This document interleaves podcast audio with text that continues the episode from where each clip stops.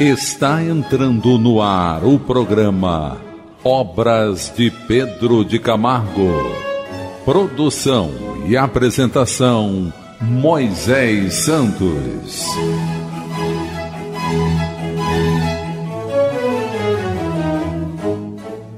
Caríssimos ouvintes da Rádio Rio de Janeiro, eu sou Moisés Santos e este é o programa Obras de Pedro de Camargo.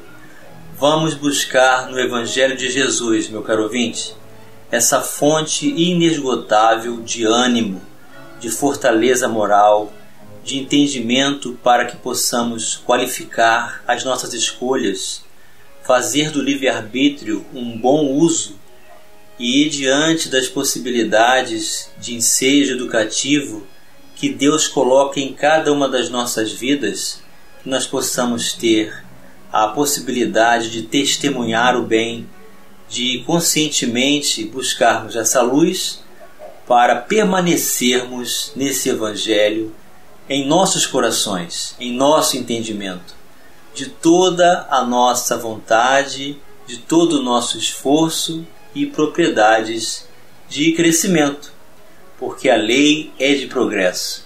E junto ao Pai Celestial e seus mensageiros, nós estaremos sempre amparados, fortalecidos, para que as adversidades não nos abatam e não nos promovam para a sua distância.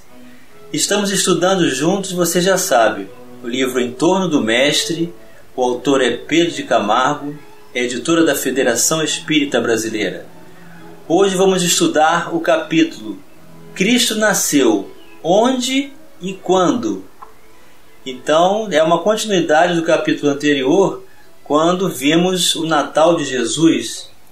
Mas será que esse Natal tem realmente uma data específica? Onde é esse nascimento? Quando ocorre este nascimento, meu caro ouvinte? E Pedro Camargo vem nos trazer a sua contribuição. A salvação não está numa finalidade a que se convencionou dominar céu ou paraíso. Está sim na perpétua renovação da vida, para a frente e para o alto. Então Pedro Camargo já começa aqui nos dizendo que não existe uma região propriamente dita aguardando aqueles que serão felicitados por uma suposta salvação e então estabelecendo a ideia de injustiça de Deus porque salva uns e não salva outros. Qual seria então essa condição básica para alcançarmos essa salvação, meu caro ouvinte? Avançar, como disse São Paulo, de glória em glória, tal, em síntese, o trabalho e o plano da redenção, ou seja, o nosso esforço constante no estudo, no trabalho, no conhecimento do bem, esforçando-nos para nos reconhecer com todas as possibilidades desse crescimento. Jesus é a força viva que, uma vez encarnada no homem, determina a sua constante transformação. Então, ainda trazemos muito essas ideias de penas, de condenação, de eternidade dessa condenação, com a falsa ideia de céu e inferno. Mas o que a doutrina espírita tem a nos esclarecer sobre isso, meu caro ouvinte? Vamos buscar as diretrizes libertadoras. Diretrizes libertadoras.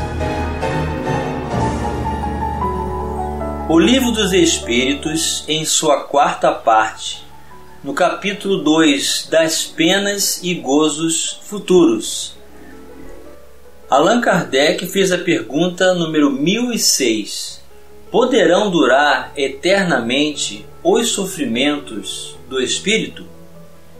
E os espíritos respondem: Poderiam se ele pudesse ser eternamente mal, isto é, se jamais se arrependesse e melhorasse, sofreria eternamente. Mas Deus não criou seres tendo por destino permanecerem votados perpetuamente ao mal. Apenas os criou a todos, simples e ignorantes, tendo todos, no entanto, que progredir em tempo mais ou menos longo, conforme decorrer da vontade de cada um. Mais ou menos tardia pode ser a vontade, do mesmo modo que há crianças mais ou menos precoces. Porém, cedo ou tarde, ela aparece, por efeito da irresistível necessidade que o espírito sente de sair da inferioridade e de se tornar feliz. Eminentemente sábia e magnânima é, pois, a lei que rege a duração das penas, porquanto subordina essa duração aos esforços do espírito, jamais o priva do seu livre-arbítrio, e deste faz ele mau uso, sofre as consequências. Assinou o espírito São Luís. E a pergunta 1009: Assim as penas impostas jamais o são por toda a eternidade?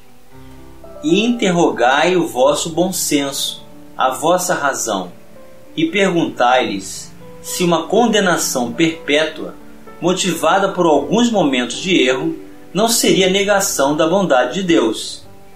Que é com efeito a duração da vida, ainda quando de cem anos, em face da eternidade.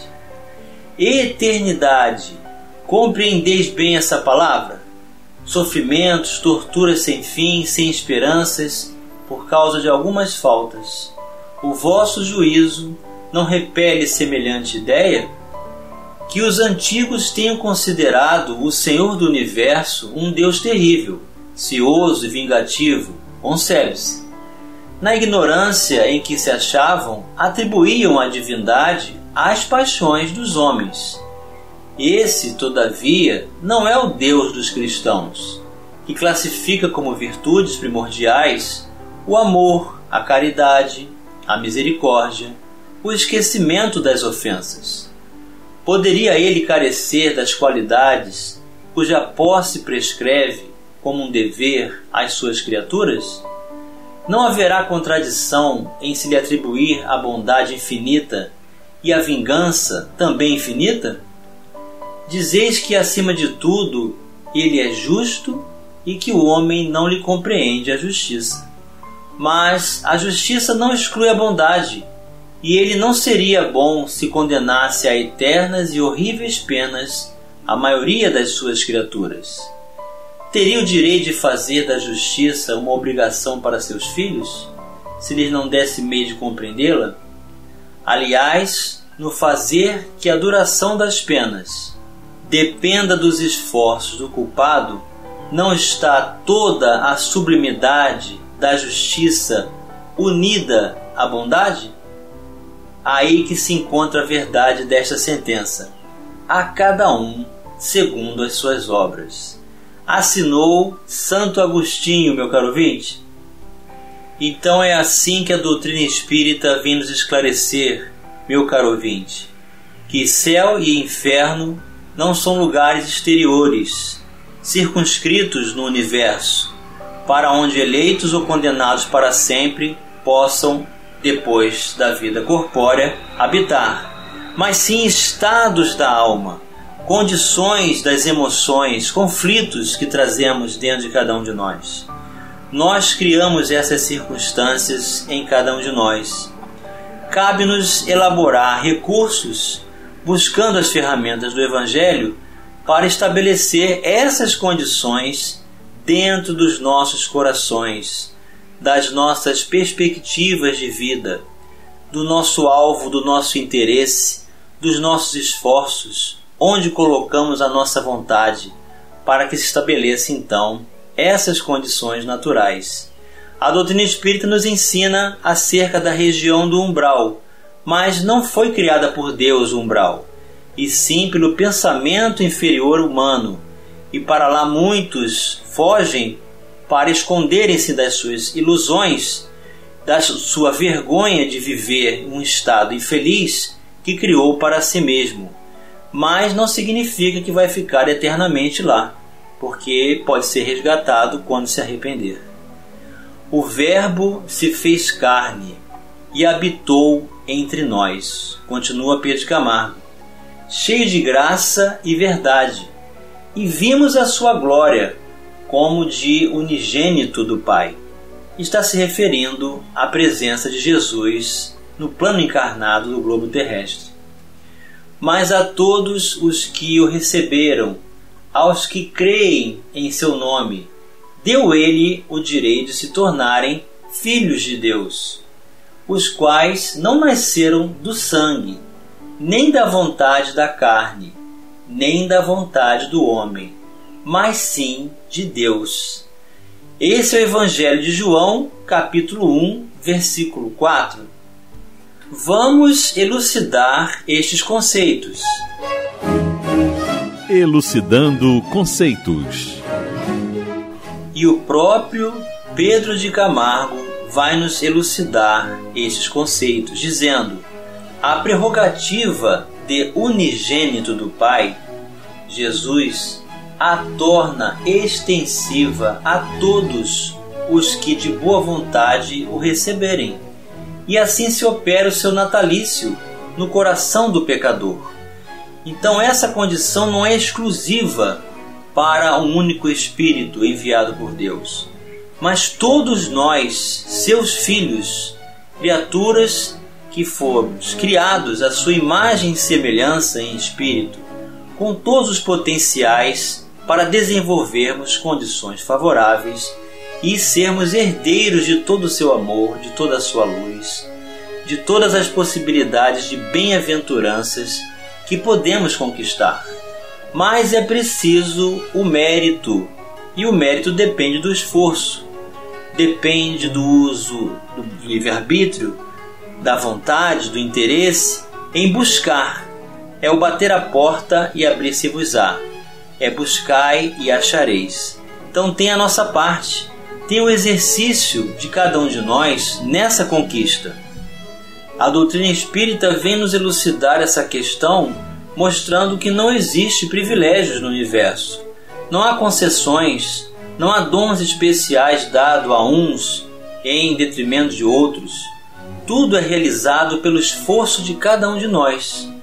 O menino que Maria enfaixou, deitando em seguida numa manjedoura, é a figura desse Jesus que é força, que é poder, que é vida e verdade atuando no interior do homem. Sim, meu caro ouvinte, porque Jesus veio para nascer nos nossos corações. Veio para construir o reino de Deus dentro de cada um de nós. Vamos continuar estudando, refletindo e buscando esses valores do Evangelho de Jesus. Quando, onde ele nasceu exatamente, meu caro ouvinte? Participe do programa Obras de Pedro de Camargo enviando sua mensagem, dúvida ou sugestão pelo e-mail opg de Janeiro.am.br ou pelo WhatsApp da Rádio Rio de Janeiro 984867633 aos cuidados de Moisés Santos. Voltamos a apresentar o programa Obras de Pedro de Camargo.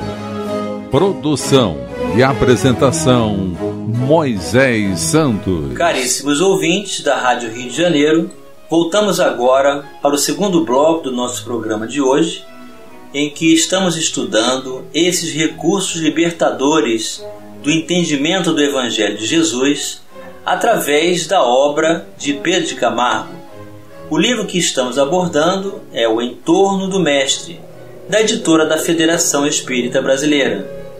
E neste capítulo, Cristo, onde nasceu, quando nasceu, Pedro Camargo está nos elucidando sobre uma condição atemporal, ou seja, o nascimento de Jesus não depende exclusivamente de um lugar, não depende exclusivamente de uma determinada época é um tempo para cada um de nós estabelecer.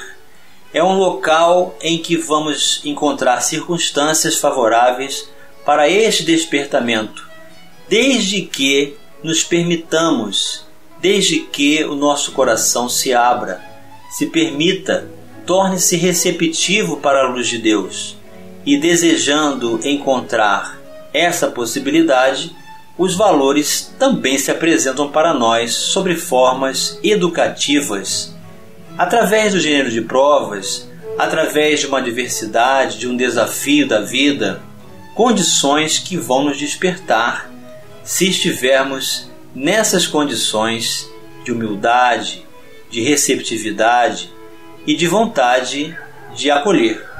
E Pedro Camargo continua: invoquemos em abono dessa nossa asserção, o testemunho de algumas personagens que figuram na esfera cristã como astros de primeira grandeza. Perguntemos a Paulo onde e quando Jesus nasceu. Ele nos dirá: Foi na estrada de Damasco, quando eu, então intolerante e fanatizado por uma causa em glória, me vi envolvido na divina luz. Dali por diante, já não sou eu mais quem vive, mas o Cristo é que vive em mim. Vamos elucidar este verso. Elucidando o verso. Já estou crucificado com Cristo e vivo, não mais eu, mas Cristo vive em mim. E a vida que agora vivo na carne, vivo-a pela fé do Filho de Deus, o qual me amou e se entregou a si mesmo por mim. Gálatas capítulo 2, versículo 20. Paulo de Tarso escreveu essa carta aos Gálatas. Não conheceu Jesus pessoalmente, mas em espírito, arrebatado do corpo, quando cavalgava em direção a Damasco para perseguir os cristãos, e o próprio Cristo o convida a ressignificar valores e a buscar na sua consciência, através do seu próprio aguilhão da consciência, despertar essas condições. E continuando na sua entrevista que Pedro Camargo faz com os astros do Evangelho, ele indaga a Maria de Magdala. Indaguemos de Madalena onde e quando nasceu Jesus. Ela nos informará. Jesus nasceu em Betânia, certa vez em que sua voz, ungida de pureza e santidade, despertou em mim a sensação de uma vida nova, com a qual até então jamais sonhara.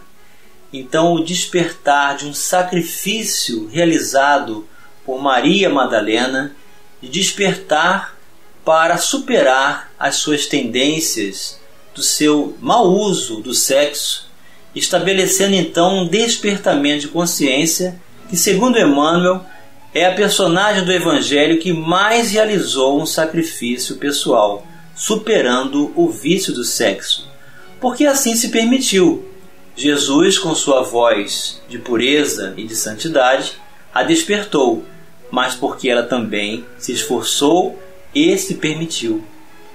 Ouçamos o depoimento de Pedro sobre a natividade do Senhor, e ele assim se pronunciará: Jesus nasceu no átrio do Paço de Pilatos, no momento em que o galo, cantando pela terceira vez, acordou-me a consciência para a verdadeira vida. Daí por diante, nunca mais vacilei diante dos potentados do século, quando me era dado defender a justiça e proclamar a verdade, pois a força e o poder do Cristo constituíram elementos integrantes de meu próprio ser. Chamemos à baila João Evangelista e peçamos nos diga o que sabe acerca do Natal do Messias. E ele nos dirá: Jesus nasceu no dia em que meu entendimento, iluminado pela sua graça, me fez saber que Deus é amor. Dirijamo-nos a Zaqueu, o publicano, e eis o seu testemunho. Jesus nasceu em Jericó numa esplêndida manhã de sol, quando eu, ansioso por conhecê-lo, subi numa árvore, à beira do caminho por onde ele passava, contentando-me com ver de longe. Eis que ele, amorável e bom, acena-me, dizendo: Zaqueu, desce, importa que me hospede contigo. Naquele dia entrou a salvação no meu lar. Interpelemos Tomé, o incrédulo. Quando e onde nasceu o Mestre? Ele, por certo, retrucará: Jesus nasceu em Jerusalém, naquele dia memorável e inesquecível em que me foi dado testificar que a morte não tinha poder sobre o Filho de Deus. Só então compreendi o sentido de suas palavras. Eu sou o caminho, a verdade e a vida. Jesus havia se materializado diante dos discípulos. Tomé não estava acreditando no que via e Jesus ofereceu as suas chagas do seu corpo para que ele tocasse. E então ele passou a crer. Mas bem-aventurado é aquele que crê sem ver. Apelemos finalmente para Dimas, o bom ladrão, onde e quando Jesus nasceu. Ele nos informará. Jesus nasceu no topo do Calvário, precisamente quando a cegueira e a maldade humana supunham aniquilá-lo para sempre. Dali ele me dirigiu um olhar repassado de piedade e de ternura, que me fez esquecer todas as misérias deste mundo e antegozar as delícias do paraíso desde logo sentiu em mim e eu nele. Tal foi o testemunho do passado, tal é o testemunho do presente, dado por todos os corações que, deixando de ser quais hospedarias de Belém, onde não havia lugar para o nascimento de Jesus, se transformaram pela humildade naquela manjedoura que o amor engenhoso da mais pura e santa de todas as mães converteu no berço do Redentor do mundo. E para você, meu caro ouvinte, Jesus nasceu no seu coração? Quando? Onde? Pergunte a si mesmo. Converse com Ele e permita-se, deixe que Ele nasça todos os dias em seu coração para que você vença todas as suas adversidades, porque Deus vai colocar você em condição favorável de crescimento, de libertação e você vai tirar luz de onde jamais você achava que possuía, de dentro de você mesmo, meu caro ouvinte. E chegou o momento de você receber a mensagem do Mestre. Mensagem do Mestre. E Jesus clamou e disse: Quem crê em mim, crê, não em mim, mas naquele que me enviou. E quem me vê a mim, vê aquele que me enviou. Eu sou a luz que vem ao mundo, para que todo aquele que crê em mim não permaneça nas trevas. E se alguém ouvir as minhas palavras e não crer, eu não julgo porque eu vim não para julgar o mundo, mas para salvar o mundo. Quem me rejeitar a mim e não receber as minhas palavras, já tem quem o julgue. A palavra que tenho pregado, essa o há de julgar no último dia. Porque eu não tenho falado de mim mesmo, mas o Pai que me enviou, ele me deu mandamentos sobre o que hei de dizer e sobre o que hei de falar e sei que o seu mandamento é a vida eterna. Portanto, o que eu falo, falo como o Pai me o tem dito. Evangelho de João, capítulo 12, versículos 44 a 50. Então, meu caro ouvinte, a crença é essa escolha que fazemos e que nasce dentro dos nossos corações e que faz despertar a consciência e que torna cada um de nós espíritos livres e não mais escravizados pelas trevas, nem pelas convenções, facilidades e ilusões do mundo, mas por uma ocupação útil, valorosa, em que nos tornamos fiéis seguidores do Mestre, que nos abençoa, que nos fortalece, que faz com que esse nascimento prevaleça sobre todas as dificuldades, conflitos e necessidades e sede de amor que Ele pode oferecer para cada um de nós abundantemente. Receba essa luz, meu caro ouvinte. Deixe que Jesus nasça em seu coração hoje sempre. E então você verá toda uma possibilidade de crescimento jamais vista anteriormente em sua vida. Muita luz, muita paz, um grande abraço e até o próximo programa. Você ouviu o programa Obras de Pedro de Camargo.